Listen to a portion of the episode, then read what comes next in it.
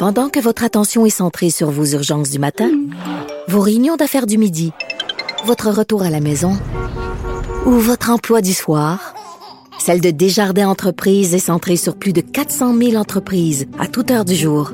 Grâce à notre connaissance des secteurs d'activité et à notre accompagnement spécialisé, nous aidons les entrepreneurs à relever chaque défi pour qu'ils puissent rester centrés sur ce qui compte, le développement de leur entreprise. Vous écoutez Que Dieu bénisse l'Amérique. avec Vincent Dessureau.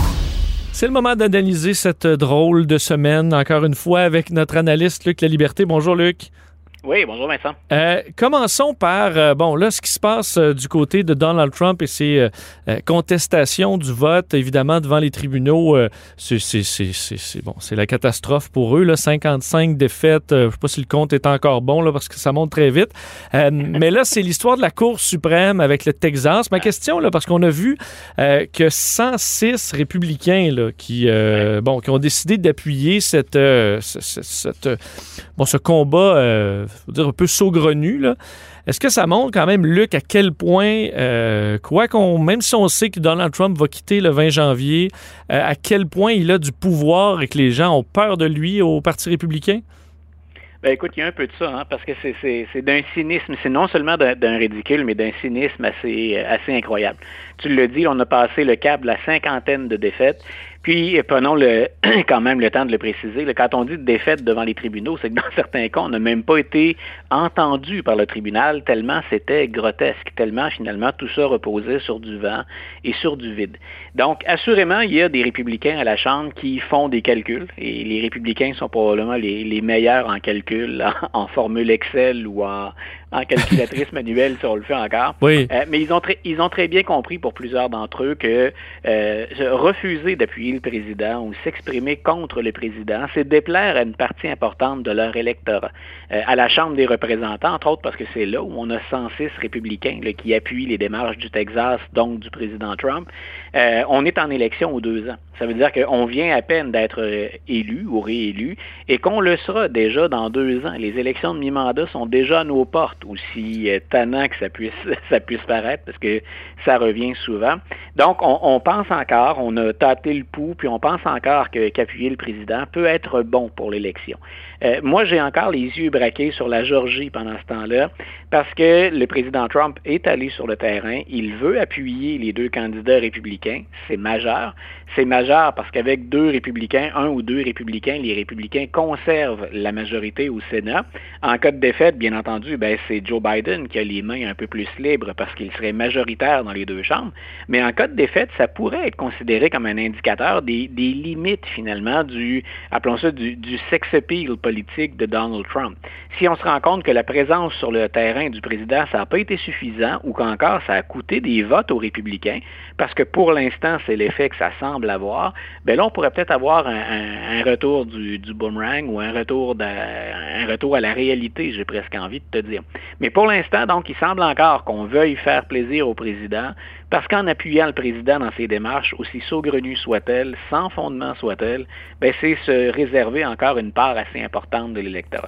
Est-ce qu'il y, est-ce y a aussi, parce que je comprends l'idée de perdre l'électorat, mais est-ce qu'il y a aussi la peur tout simplement bon, que Trump sur les réseaux sociaux euh, commence à vous critiquer et que là, l'armée Trump euh, vous saute dessus, les trolls, et que tu dis, est-ce que dans ma vie, moi, j'ai besoin de ça, euh, de, me battre contre cette gang-là? Mon avis, Mitt Romney, il goûte en masse. Les républicains qui se sont levés un petit peu, euh, ils, ils goûtent. Même, même William Barr, il a goûté il y a quelques jours alors que c'est un proche du président Trump. Est-ce qu'il y a quand même ça aussi de dire, OK, ben moi, là, j'ai vraiment, vraiment pas le goût de m'embarquer là-dedans parce que c'est trop puissant, euh, je, vais me faire insulter partout. Puis, euh, euh, est-ce qu'il y a quand même ça aussi dans le calcul, au-delà du calcul uniquement politique?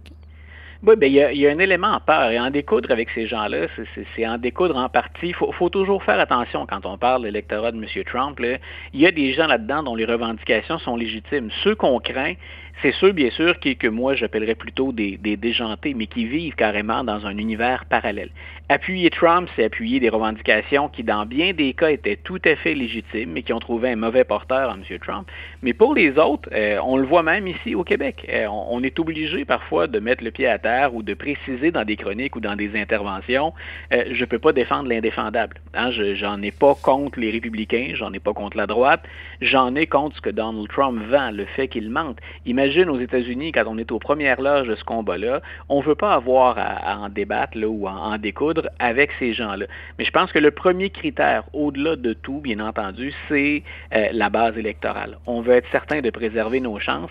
Et moi, c'est une des choses que je vais suivre avec intérêt, parce que si tu remarques, les seuls républicains qui s'expriment haut et fort, à part Mitt Romney et le sénateur Toomey, mais qui ne revient pas d'ailleurs en 2022, les autres sénateurs, les représentants, ils ne parlent pas. Ceux qui parlent, c'est ceux qui n'ont plus rien à perdre. Donc, il y a l'enjeu électoral qui est très, très, très important. Moi, ce que j'ai hâte de voir, c'est une fois Donald Trump sorti de la Maison-Blanche, à quel point va-t-il demeurer une force politique, puis comment le parti va-t-il gérer la suite? Parce qu'on est quatre ans, si on parle de la présidence, ou on en a pour quatre ans avant de pouvoir euh, présenter un autre candidat ou une autre candidate. Est-ce que M. Trump va rester pertinent et influent pendant toute cette période-là? On va le voir. Mais il y a déjà des gens qui commencent à essayer de jouer sur le terrain. Moi, j'ai suivi, on en a parlé d'ailleurs, je pense, tous les deux. Euh, je suis beaucoup depuis des années le parcours de Marco Rubio, le sénateur de la Floride. Et Marco Rubio était vendu il y a plusieurs années comme étant le, Barack Obama des républicains. C'est-à-dire, hein, c'est issu de, la communauté hispanique ou des hispanophones. Ses parents, on le sait, ont, quitté Cuba. Donc, il, est au courant pour ce qui est de la question euh, raciale, pour euh, marquer l'histoire. C'est quelqu'un qui a un très, très beau potentiel. Mais si on remarque son évolution depuis quatre ans, puis dans la dernière année en particulier, lui qui a déjà été un adversaire de Donald Trump, de plus en plus joue le jeu et fait le jeu de Donald Trump. Il semble lui aussi avoir compris que s'il entretient encore des, ambitions d'être à la tête de ce parti-là, à la tête en termes je serai le, candidat républicain dans une élection présidentielle, euh, il a compris qu'il a intérêt à garder ce groupe-là. Et son, son discours et son attitude ont évolué beaucoup dans les quatre dernières années, mais en particulier dans la dernière année. Donc, il est peut-être pas tout seul à préparer le terrain. Sortons Donald Trump, puis allons chercher sa clientèle d'une autre manière, à ma façon, mais ne les perdons pas.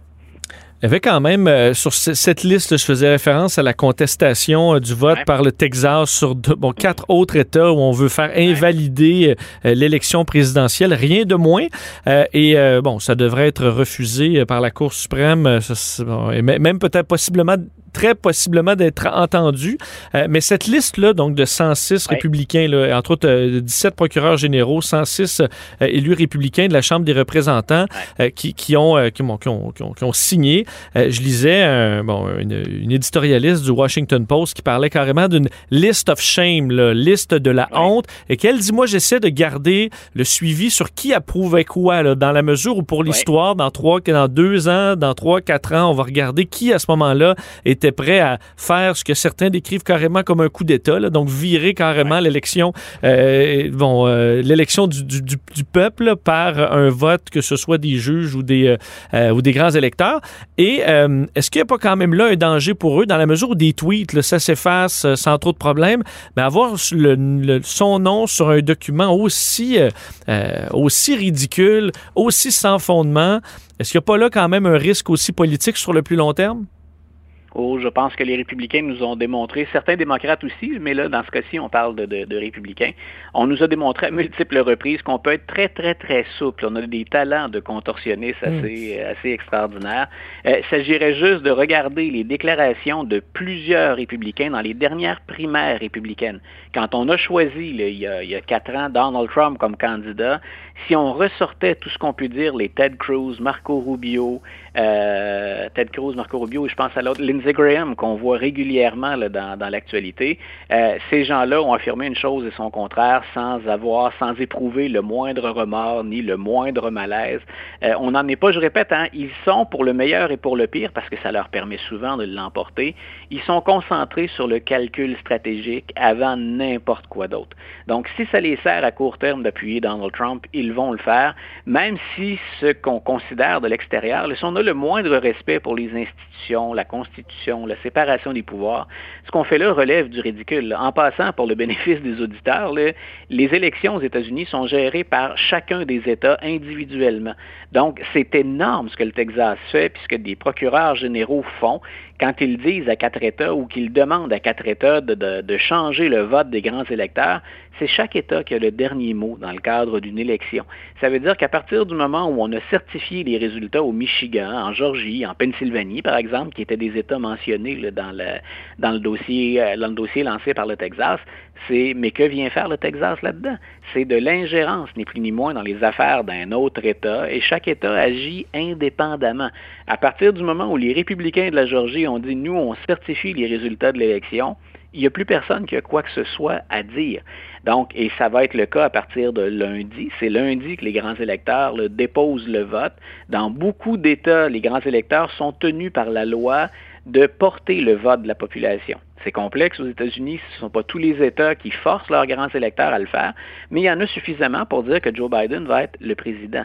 Donc, c'est une fumisterie, c'est de la poudre aux yeux, c'est énorme, mais je répète, depuis quatre ans, le nombre de déclarations contradictoires de beaucoup d'élus républicains qui, après s'être opposés à Trump, ont vu qu'ils avaient tout intérêt à s'en rapprocher ou à coller au président, euh, écoute, il y aurait de quoi écrire un hmm. livre ou faire un montage vidéo spectaculaire avec ça. Il y en aura, je pense, d'ailleurs, quelques livres sur cette, euh, cette curieuse période. Euh, Luc, parlons de Joe Biden euh, qui euh, bon, se prépare à quelques semaines de, de, l'investiture. Et je sais que je t'ai vu partager un article de CNN qui m'a bien fait sourire aussi sur le, le grand nettoyage de la Maison-Blanche parce que dans la période entre les deux présidents, il y aura un 5 heures où on va aller faire, le, où on fait généralement le ménage. Mais là, en raison du, du, fait, entre autres, que la, Maison-Blanche a été un foyer d'éclosion de COVID à deux reprises, va vraiment nettoyer le tout de fond en comble pour l'arrivée de, de la famille présidentielle et que, bon, tout, ce travail-là est en train de se préparer.